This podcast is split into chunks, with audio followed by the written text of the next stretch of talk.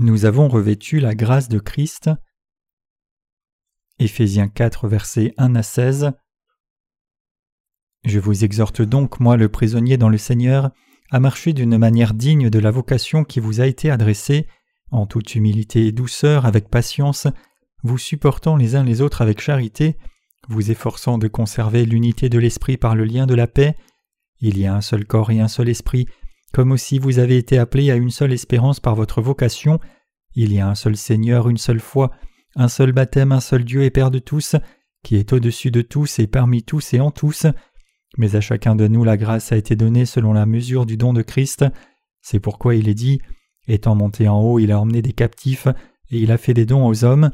Or, que signifie il est monté sinon qu'il est aussi descendu dans les régions inférieures de la terre? Celui qui est descendu, c'est le même qui est monté au-dessus de tous les cieux, afin de remplir toutes choses. Et il a donné les uns comme apôtres, les autres comme prophètes, les autres comme évangélistes, les autres comme pasteurs et docteurs, pour le perfectionnement des saints, en vue de l'œuvre du ministère et de l'édification du corps de Christ, jusqu'à ce que nous soyons tous parvenus à l'unité de la foi et de la connaissance du Fils de Dieu, à l'état d'homme fait à la mesure de la stature parfaite de Christ, afin que nous ne soyons plus des enfants, flottants et emportés à tout vent de doctrine, par la tromperie des hommes, par leur ruse dans les moyens de séduction, mais que, professant la vérité dans la charité, nous croissions à tous égards en celui qui est le chef Christ.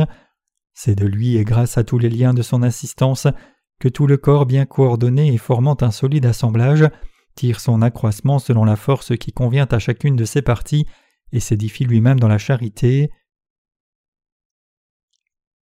Comment devrions-nous vivre maintenant que nous avons reçu les bénédictions de Dieu? Saisissant le fil du sermon de ce matin, je voudrais continuer de partager la parole de Dieu avec vous ce soir. Dans le culte de ce matin, nous avons examiné comment nous avions revêtu les richesses insondables de la grâce de Dieu et ce que Dieu nous avait dit, et je voudrais passer cette soirée à examiner ce sujet plus en avant. La Bible dit que Dieu nous a donné ces richesses insondables de sa grâce, mais qu'est-ce que cela signifie vraiment? Cela signifie que Dieu a non seulement remis tous nos péchés, mais il a aussi fait de nous son peuple et nous a bénis pour vivre pour toujours, nous donnant le droit de régner sur le royaume des cieux comme ses enfants, et de régner sur tous les domaines créés par Dieu comme ses maîtres. C'est pour cela que l'apôtre Paul a dit je vous exhorte donc, moi le prisonnier dans le Seigneur, à marcher d'une manière digne de la vocation qui vous a été adressée, en toute humilité et douceur, avec patience, vous supportant les uns les autres avec charité, vous efforçant de conserver l'unité de l'esprit par le lien de la paix. Éphésiens 4, versets 1 à 3. Nous avons revêtu ces richesses insondables de la grâce. C'est parce que Paul a aussi revêtu cette grâce abondante de Dieu qu'il a dit Je vous exhorte donc, moi le prisonnier dans le Seigneur, à marcher d'une manière digne de la vocation qui vous a été adressée, en toute humilité et douceur avec patience, vous supportant les uns les autres dans la charité, vous efforçant de conserver l'unité de l'esprit par le lien de la paix. Éphésiens 4, versets 1 à 3. Comme la Bible le dit ici, nous devrions effectivement marcher dignement dans l'appel dont nous avons été appelés, et tout comme l'apôtre Paul nous y exhorte ici, tout chrétien doit aussi marcher dans la sainteté et la bonté, se supportant patiemment les uns les autres dans l'amour selon la parole de Dieu.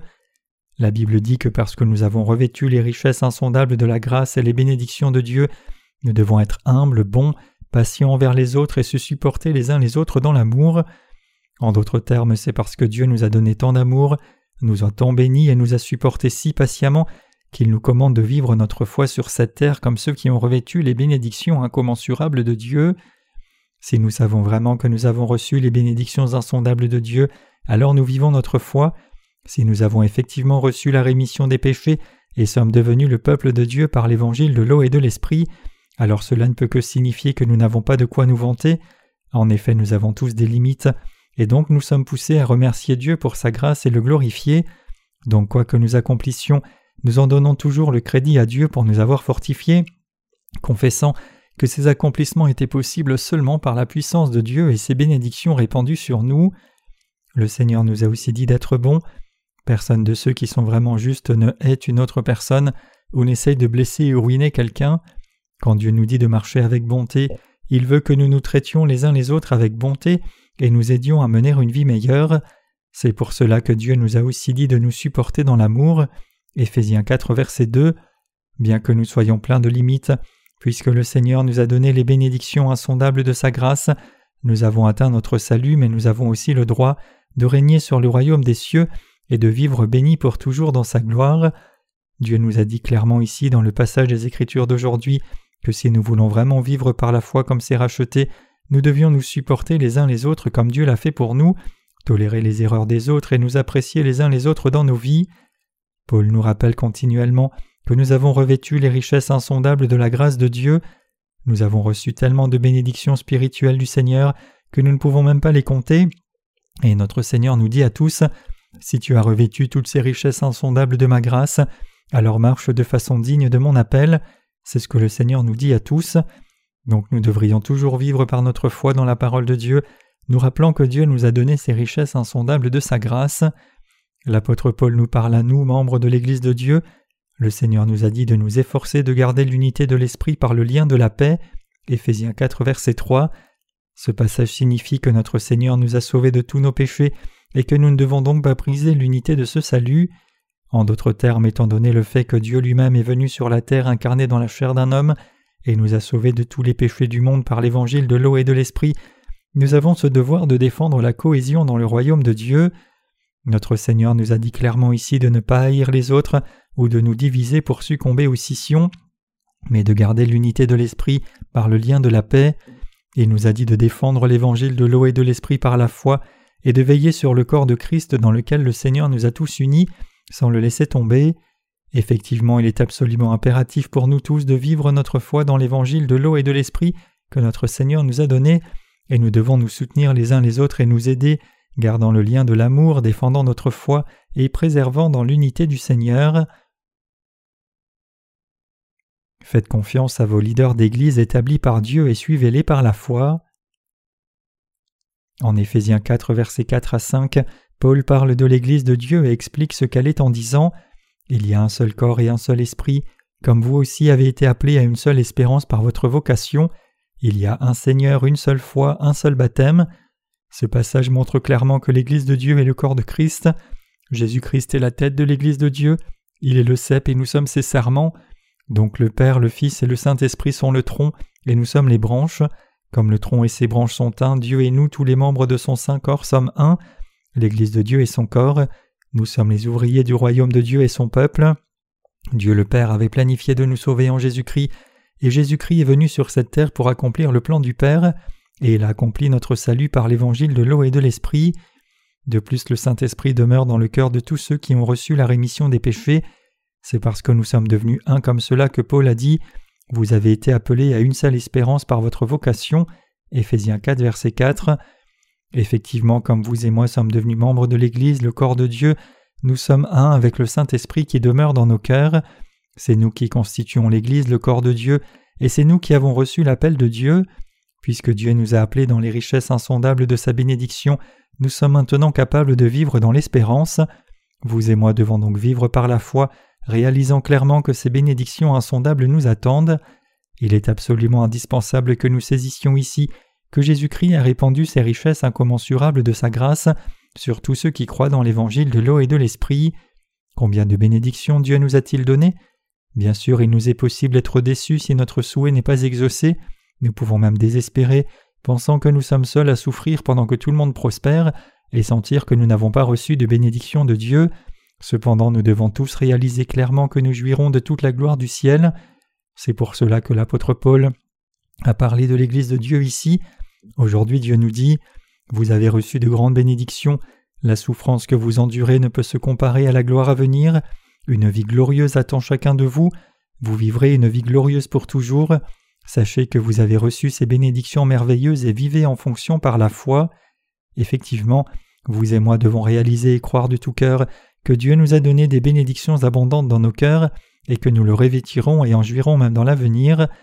Bien sûr, il est absolument impératif que nous ayons tous foi dans l'évangile de l'eau et de l'esprit, mais il est aussi impératif que nous ayons la foi que nous jouirons de toutes les bénédictions de Dieu un jour. À moins que nous n'ayons cette foi et cette espérance, nous finirons par chercher seulement ce qui est sur la terre et être guidés par les choses terrestres. Une vie dont l'espérance est placée sur les choses terrestres n'est pas le genre de vie que Dieu veut que nous vivions. Le Seigneur dit que la foi, l'espérance et l'amour demeureront, mais la plus grande c'est l'amour. Non seulement nous avons foi dans l'évangile de l'eau et de l'esprit, mais nous avons aussi foi dans l'amour de Dieu et l'espérance de vivre dans le royaume des cieux. Vous et moi vivons sur la terre comme ceux qui ont reçu la rémission des péchés en croyant dans l'évangile de l'eau et de l'esprit, mais si nous ne regardons pas à la gloire dont nous jouirons dans le royaume des cieux, nous ne vivons pas vraiment une vie chrétienne. Toute vie chrétienne sainte est menée en regardant à la gloire qui vient.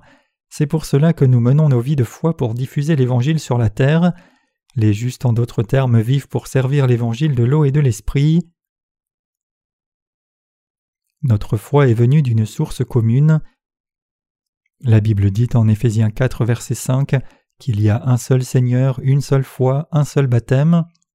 Nous croyons tous dans la justice de Dieu tous ceux qui ont reçu la rémission des péchés en croyant en Jésus-Christ comme leur Sauveur, tous ceux qui appellent le Père de Jésus-Christ leur propre Père et vivent par la foi, et tous ceux qui ont été remis de leurs péchés en croyant dans l'évangile de l'eau et de l'esprit en ce temps présent, croient qu'il y a un seul Seigneur, une seule foi et un seul baptême.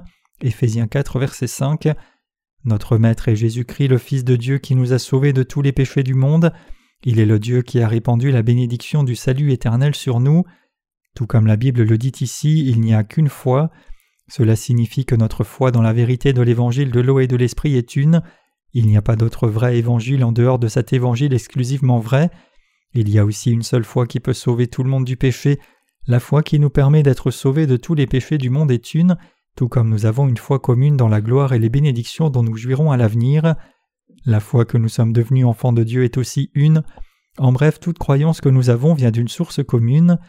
Le passage des Écritures dit aussi qu'il y a un baptême. Le Seigneur est notre Sauveur qui nous a sauvés en venant sur la terre, portant tous les péchés du monde une fois pour toutes en étant baptisé par Jean-Baptiste, mourant à la croix et ressuscitant d'entre les morts. Vraiment, il n'y a qu'un baptême. C'est par cette foi commune que nous avons été sauvés de tous nos péchés. C'est en d'autres termes seulement en croyant dans l'évangile de l'eau et de l'esprit que nous avons reçu la rémission de nos péchés. Y a-t-il quelqu'un parmi nous qui ait reçu la rémission des péchés en croyant dans un autre évangile que l'évangile de l'eau et de l'esprit? Nous est-il possible de recevoir la rémission des péchés de différentes façons, certains de l'une et d'autres autrement? Non, bien sûr. Dans l'Église de Dieu, seuls ceux qui croient dans la justice de Jésus-Christ sont sauvés, et il n'y a pas d'autre moyen d'atteindre le salut que cela. C'est l'accomplissement du plan du salut que Dieu le Père a formé en Christ avant même la fondation du monde. Ayant planifié de tous nous sauver de nos péchés, Dieu nous a donné l'évangile du salut, et cet évangile n'est autre que l'évangile de l'eau et de l'esprit. C'est l'évangile de l'eau et de l'esprit qui a effacé nos péchés une fois pour toutes par le baptême de Jésus et son sang, donc la foi qui permet à tout le monde d'être sauvé, et la foi qui est placée dans l'évangile de l'eau et de l'esprit, le seul et unique évangile du salut. Le Seigneur lui-même a effacé tous nos péchés en étant baptisé par Jean-Baptiste sur la terre. C'est pour cela que notre foi et le salut sont venus d'une source commune. Il y a un baptême, un Seigneur et une foi. Il n'y a pas plus d'un évangile, il y a un seul évangile de l'eau et de l'esprit, et nous croyons dans l'évangile de l'eau et de l'esprit, nous sommes donc de Dieu, nous sommes un, nous sommes des géants de la foi qui croient dans le même évangile de l'eau et de l'esprit, même si certains chrétiens déroutés disent avoir reçu la rémission des péchés en priant ou en rêvant, le fait qu'ils aient vu Dieu dans un rêve leur dire qu'il les aimait ne signifie pas qu'ils ont réellement reçu la rémission des péchés. Notre foi dans la justice de Dieu doit grandir. Lisons Éphésiens 4 versets 13 à 14 ensemble ici, jusqu'à ce que nous soyons tous parvenus à l'unité de la foi et de la connaissance du Fils de Dieu, à l'état d'homme fait, à la mesure de la stature parfaite de Christ, afin que nous ne soyons plus des enfants flottants et emportés par tout vent de doctrine par la tromperie des hommes, par leur ruse dans les moyens de séduction. Le fait d'être arrivé à l'unité de la foi et de la connaissance du Fils de Dieu Éphésiens 4.13 signifie que nous ayons reçu la rémission des péchés en croyant au Fils de Dieu. C'est en croyant dans le Fils de Dieu que nous avons pu recevoir ces bénédictions insondables. C'est pour cela que la Bible dit que nous sommes tous unis dans cette connaissance pour arriver à l'homme fait, à la mesure de la stature parfaite de Christ. Éphésiens 4, verset 13. Nous sommes devenus le peuple de Christ en croyant dans l'évangile de l'eau et de l'esprit, mais maintenant cette foi doit grandir. Effectivement, maintenant que nous avons le salut par la justice de Jésus-Christ, toutes nos pensées, notre connaissance, notre volonté et nos actions ne doivent cesser de grandir à la mesure de la stature parfaite de Christ. C'est le temps pour que nos pensées, notre cœur, notre foi et nos actions mûrissent, et ce processus de croissance doit continuer jusqu'à ce que nous soyons matures et nous dévouions entièrement à la prédication et au service de l'Évangile véritable. Nous ne devrions jamais nous contenter d'avoir reçu la rémission des péchés en croyant dans l'évangile de l'eau et de l'esprit pensant que c'est la fin. Plutôt une fois que nous recevons la rémission des péchés en croyant dans l'évangile de l'eau et de l'esprit, notre foi doit grandir, notre connaissance de Jésus-Christ doit grandir, et nous devons vivre vraiment par la foi en dévouant nos vies au Seigneur. C'est par la foi dans la justice de Dieu que les justes mènent une vie pieuse qui est digne de leur appel. Nous devons donc tous garder l'unité que Dieu nous a donnée, nous chérissons les uns les autres et vivant dans l'harmonie. C'est ce que le Seigneur nous dit dans le passage des Écritures d'aujourd'hui. L'apôtre Paul dit aussi afin que nous ne soyons plus des enfants flottants et emportés par tout vent de doctrine, par la tromperie des hommes, par leur ruse dans les moyens de séduction. Éphésiens 4, 14. Maintenant que nous avons atteint le salut par la foi, nous ne devons plus être des enfants. Si nous restons immatures, nous tomberons facilement dans la tromperie des hommes et dans la force de tromperie du diable aussi. Ceux qui ne connaissent pas la volonté de Dieu sont insensés, même si certains peuvent avoir une haute position sociale, aussi longtemps qu'ils sont immatures spirituellement, ils sont comme des enfants, nous devons leur enseigner des leçons spirituelles, et ces gens doivent apprendre la vraie foi et la vérité des gens spirituels comme nous. Comme peuple de Christ, nous devons savoir tout ce qu'il y a à savoir et apprendre tout ce qu'il faut apprendre pour marcher correctement. Il est absolument impératif que nous apprenions ce qui est bénéfice à la diffusion de l'Évangile. Puisque vous et moi avons reçu de grandes bénédictions grâce à l'amour insondable de Christ, il nous incombe de réaliser maintenant comment vivre et ce qui est bénéfique. Si nous manquons de saisir cela, alors comme la parole de Dieu nous avertit ici, nous finirons par être flottants et emportés par tout vent de doctrine, par la tromperie des hommes, par leur ruse dans les moyens de séduction. Éphésiens 4.14 Pour ne pas tomber dans la tromperie et l'égarement, ni être ballottés par les courants de ce monde et ses concepts éthiques, notre foi et notre connaissance de la volonté de Dieu doit grandir et devenir mature. Y a-t-il quelqu'un parmi ceux qui fréquentent l'Église de Dieu qui croit en Jésus seulement comme une religion? Permettez-moi de reformuler la question. Quelqu'un ici fréquente-t-il l'Église de Dieu seulement pour pratiquer une religion, prêt à se convertir du christianisme à une autre religion? Ces gens ne peuvent casser leur entêtement. Même s'ils disent qu'ils sont sauvés de leurs péchés, ils essayent encore d'établir leur propre justice en restant incapables de briser leur propre volonté. Certains disent même J'ai déjà perdu beaucoup pour fréquenter l'Église de Dieu et on me demande encore d'obéir. Peu importe leur âge, même s'ils ont soixante ans, si leur foi dans la parole de Dieu est immature, ils ne sont pas plus que des enfants dans l'esprit. Comme un homme illettré ne peut faire la différence entre un A et un B, ces gens ne savent même pas à qui ils appartiennent maintenant. Ils sont prompts à penser que tout est bien tant qu'ils ont une position sociale, mais peu importe leur position sociale, quand ils viennent à l'Église de Dieu, ils ne sont pas plus que des enfants de maternelle. Tous ces gens doivent tout apprendre dans l'Église de Dieu. Les pécheurs ont aussi beaucoup à apprendre des justes, à tel point qu'ils peuvent même apprendre des enfants de l'école du dimanche de l'Église de Dieu. Cependant le problème c'est que certaines personnes s'attachent encore aux standards du monde, même s'ils sont à l'Église, et ils essayent de régner sur les autres en se vantant des sacrifices qu'ils ont faits en disant J'ai abandonné mes droits comme aîné de ma famille, j'ai été étranger pour ma famille et mes proches pour venir dans cette Église. Cependant ces sacrifices sont élémentaires dans l'Église de Dieu, n'approchant même pas les fondements de la foi. Par les richesses insondables de ses bénédictions, Jésus-Christ nous a donné la vie la plus splendide et glorieuse en cadeau. Il nous a bénis pour vivre pour toujours, jouir de sa gloire et de sa splendeur et régner sur le royaume des cieux. En dépit de toutes ces bénédictions, si quelqu'un se prévaut des petits sacrifices qu'il a faits, alors cette personne ne connaît pas encore les bénédictions incommensurables de Christ. Ces gens se trouvent même dans l'Église de Dieu, et j'espère et prie qu'ils se repentent et apprennent à vivre une vie de foi correcte. Puisque vous avez tous vécu dans le monde, quand vous avez reçu la rémission des péchés pour venir dans l'Église, vous ne pouviez que regarder l'Église de votre propre perspective. Cependant ce n'est pas bon. Notre perspective doit être informée par des questions comme ce que Dieu nous dit, ce qui lui plaît et ce qui est bénéfique à l'Évangile. Nous devons donc tous réaliser que Dieu a établi son Église et établi ses leaders pour travailler comme ses serviteurs, afin de nous bâtir comme corps de Christ. Et Dieu a fait toutes ces choses pour perfectionner chaque saint, nous bénir et nous faire vivre dans son royaume, nous faire prêcher l'évangile de l'eau et de l'esprit à tous, et nous encourager à servir les autres. Regardons Éphésiens 4, versets 15 à 16. Mais que, professant la vérité dans la charité, nous croissions à tous égards en celui qui est le chef Christ, c'est de lui et grâce à tous les liens de son assistance que tout le corps bien coordonné et formant un solide assemblage tire son accroissement selon la force qui convient à chacune de ses parties et s'édifie lui-même dans la charité. Il est écrit ici que puisque nous avons été sauvés par l'amour insondable de Dieu, nous devons croire dans cet amour, dire la vérité et permettre à notre foi, connaissance et pensée de grandir en Christ. Nous devons grandir dans le Seigneur, nous devons penser comme Jésus-Christ, croire comme Jésus-Christ et avoir la même connaissance que Jésus-Christ. Cela signifie que notre connaissance et nos actes doivent devenir suffisamment matures pour comprendre la volonté et la perspective de Jésus-Christ, et nous devons vivre en unité avec la volonté de Dieu le Père, qui est de sauver toute âme et unir toutes choses en son Fils Jésus-Christ. La Bible dit que Christ est la tête.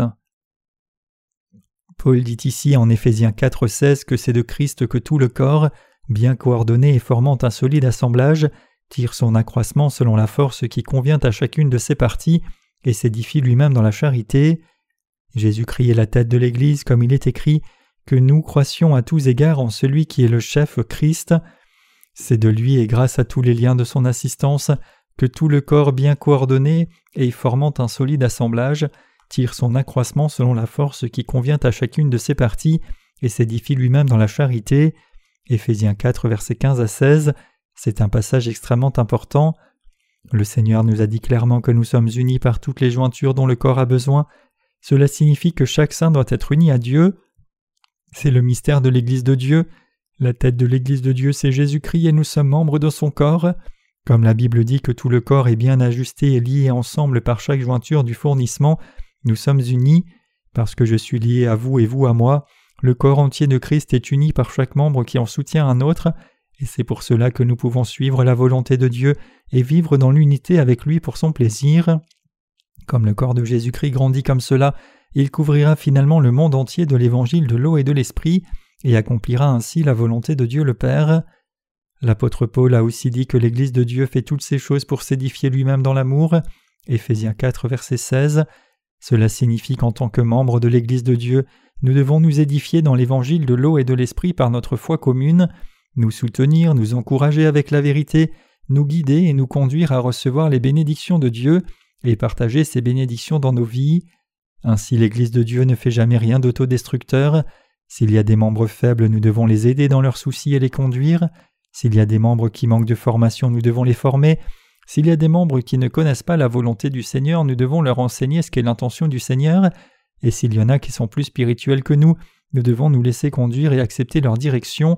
En bref, nous devons tous nous aider et nous guider les uns les autres. C'est pour cela que le Seigneur dit que l'Église est unie et jointe par toutes les jointures, apportant la croissance au corps qui s'édifie lui-même dans l'amour.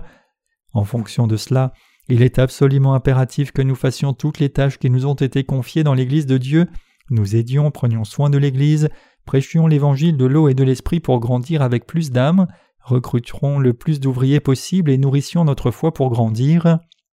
C'est ainsi que nous nous édifions dans l'amour de Dieu pour ne pas tomber. Autrement dit, c'est par notre foi que nous nous édifions comme membres du corps de Christ. Quiconque croit dans l'évangile de l'eau et de l'esprit, c'est-à-dire quiconque a reçu les bénédictions abondantes de Dieu, ne doit pas essayer d'abaisser l'Église de Dieu, mais toujours chercher à amener la croissance et la prospérité de l'Église. Parce que nous sommes les parts de ce corps et ses jointures, nous devons nous aider et nous supporter les uns les autres dans nos vies. C'est ainsi que nous pouvons faire la volonté de Dieu le Père à la fin. L'apôtre Paul parle maintenant du mystère de l'Église de Dieu. Dieu le Père a répandu des bénédictions insondables sur l'Église, et il a aussi donné ces bénédictions à ses membres. C'est ainsi que tous les membres de l'Église de Dieu ont reçu ces bénédictions grâce à leur foi, Dieu dit clairement que c'est par son Église qu'il amène toutes choses ensemble dans l'unité et rend possible pour nous d'obtenir le salut de nos péchés, mais aussi de prêcher l'Évangile dans le monde entier, de nous unir avec Dieu et de recevoir toutes les bénédictions insondables qu'il nous a données. Nous sommes tous les membres indispensables de l'Église de Dieu. La Bible ne dit pas que certains d'entre nous seulement sont indispensables alors que d'autres ne sont pas nécessaires, plutôt elle dit que nous sommes tous unis pour faire la volonté de Dieu. Cela signifie que nous sommes absolument indispensables les uns pour les autres. Tous ceux qui sont nés de nouveau, justes et saints, ont besoin les uns des autres car Dieu veut unir tout le domaine de sa création à travers son Église, et il fait ce travail en ce moment même. Ayant établi des leaders dans son Église, notre Dieu leur fait faire son œuvre, et il nous rend tous parfaits comme ses croyants. C'est dans son Église que Dieu nous parle et nous donne la parole à prêcher, et c'est par son Église que Dieu nous fait servir et prêcher l'Évangile dans le monde entier. C'est pour cela que c'est dans l'Église de Dieu que nous servons maintenant le Seigneur et suivons sa volonté. L'apôtre Paul a souvent utilisé l'expression donc pour expliquer ses enseignements de façon logique. Par exemple, il nous a enseigné que Jésus-Christ nous a sauvés par l'évangile de l'eau et de l'esprit, et donc nous devons être unis à lui. Aussi nous croyons dans la parole de Dieu, et par cette foi nous pouvons réaliser que Dieu fait son œuvre à travers sa parole. Nous pouvons aussi réaliser que Dieu accomplit sa volonté par son Église, et nous pouvons voir que Dieu a béni tous les membres de son Église pour qu'ils aient foi dans sa parole, et il les nourrit pour que cette foi grandisse. Il est absolument crucial que nous réalisions ici que Dieu nous nourrit pour que nous grandissions et devenions des gens de foi matures. Nous ne restons pas seulement tels que nous étions quand nous avons été sauvés, mais nous continuons à grandir dans la foi. Ceux qui sont derrière nous suivent aussi nos pas comme prédécesseurs dans la foi pour continuer à grandir. C'est pour cela que Dieu dit si finement Je bénirai ceux qui endurent la persécution pour mon nom devant les autres, je les bénirai sur la terre au centuple. Dieu nous a effectivement donné les richesses insondables de sa grâce, je crois cela de tout mon cœur, et je remercie Dieu pour cela. Je sais combien c'est merveilleux d'avoir revêtu cette grâce merveilleuse pour devenir membre de l'Église de Dieu, et donc je le remercie encore plus. Si je n'avais pas cru dans l'évangile de l'eau et de l'esprit, je n'aurais jamais pu devenir un membre de l'Église avec vous. C'est vrai non seulement pour moi, mais aussi pour vous. C'est parce que nous avons cru dans l'évangile de l'eau et de l'esprit que nous avons tous pu devenir membres de l'Église de Dieu, et Dieu m'a fait savoir combien son Église est importante, et il m'a amené à la bâtir.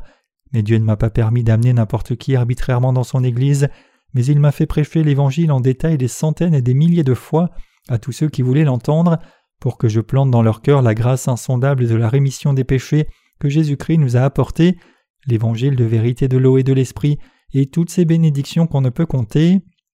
C'est ainsi que nous avons partagé et prêché cet Évangile, et c'est ainsi que nous avons été si bénis. Quiconque méprise l'Église de Dieu est insensé sans aucun doute. Nous sommes les membres du corps de Christ demeurant dans l'Église de Dieu, et donc aucun de nous n'est inutile. Même si vos frères et sœurs peuvent ne pas sembler si importants que cela pour vous, ce n'est absolument pas le cas. Nous avons tous reçu des bénédictions précieuses de Dieu. Dieu nous a tous appelés dans la justice de Jésus-Christ, nous a tous sauvés par notre foi et nous a tous revêtus de son amour abondant et de bénédictions qu'on ne peut compter. Et Dieu nous a fait le privilège de servir Christ sur cette terre, nous a donné des fonctions dans l'Église pour que nous le servions volontairement, et a répandu sur nous les dons de l'Esprit pour que nous puissions servir Dieu le Père en obéissance à sa volonté. C'est si merveilleusement que nous sommes tous bénis. Parfois j'entends même certaines personnes dire Je peux partir d'ici et ouvrir ma propre Église, mais ces saules sont nés d'une pure innocence. Bien sûr, je ne dis pas ici que vous ne pouvez rien faire si vous me quittez, Plutôt le point ici c'est que nous ne pouvons rien faire si nous quittons la justice de Jésus-Christ. Le Seigneur a dit Je suis le cep, vous êtes les sarments. Jean 15, verset 5. L'Église de Dieu répand maintenant l'évangile de l'eau et de l'esprit diligemment dans le monde entier. Mais combien de temps pensez-vous qu'il faudra pour que le fondement de ce ministère soit posé? Vous êtes maintenant venus dans l'Église de Dieu et avez reçu la rémission des péchés en écoutant et croyant l'évangile de l'eau et de l'esprit de tout cœur. Mais pour que cela soit possible, des saints ont dû dévouer leur vie pour poser le fondement de la foi. Ce travail est bien plus difficile que de poser des fondations même pour le plus grand gratte-ciel, si bien qu'on ne peut le comparer à rien. Ce n'est pas si facile, mais cela demande des larmes et du travail dur pour bâtir la fondation de l'évangile de l'eau et de l'esprit pour qu'il soit prêché, comme la Bible dit. Celui qui marche en pleurant quand il porte la semence revient avec allégresse quand il porte ses gerbes. Psaume 126, verset 6.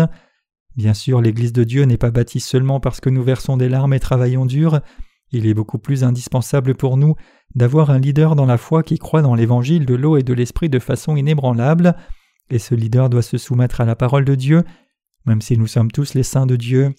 Cela ne signifie pas nécessairement que nous sommes tous également les serviteurs de Dieu.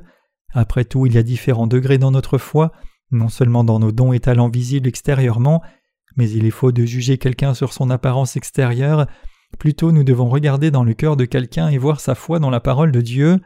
Je ne me vante pas ici, mais c'est le Seigneur qui m'a fait servir l'évangile de l'eau et de l'esprit. M'ayant suscité comme premier leader de l'Église, Dieu m'a fait prêcher l'évangile de l'eau et de l'esprit, témoigner de cet évangile aux autres pour qu'ils connaissent sa vérité et bâtir son Église.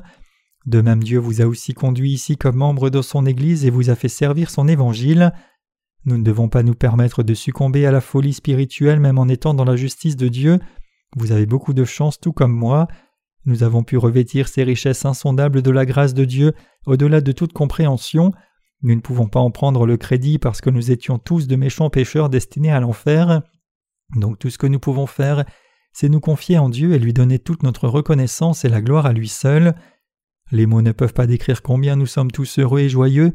Peu importe comment vous êtes venu dans l'Église de Dieu, que vous soyez venu à l'Église de vous-même ou que vous ayez été amené par quelqu'un d'autre, vous devez réaliser ici combien c'est heureux que vous soyez maintenant en mesure de demeurer dans l'Église de Dieu, servir l'Évangile avec les autres saints et dédier votre temps et vos efforts à l'œuvre de Dieu. Vous vivez maintenant une vie si merveilleusement bénie. Dans le passage des Écritures d'aujourd'hui, l'apôtre Paul nous parle à vous et moi, membres de l'Église. Tous ces passages en Éphésiens sont donnés à ceux qui ont revêtu les richesses insondables de la bénédiction de Christ.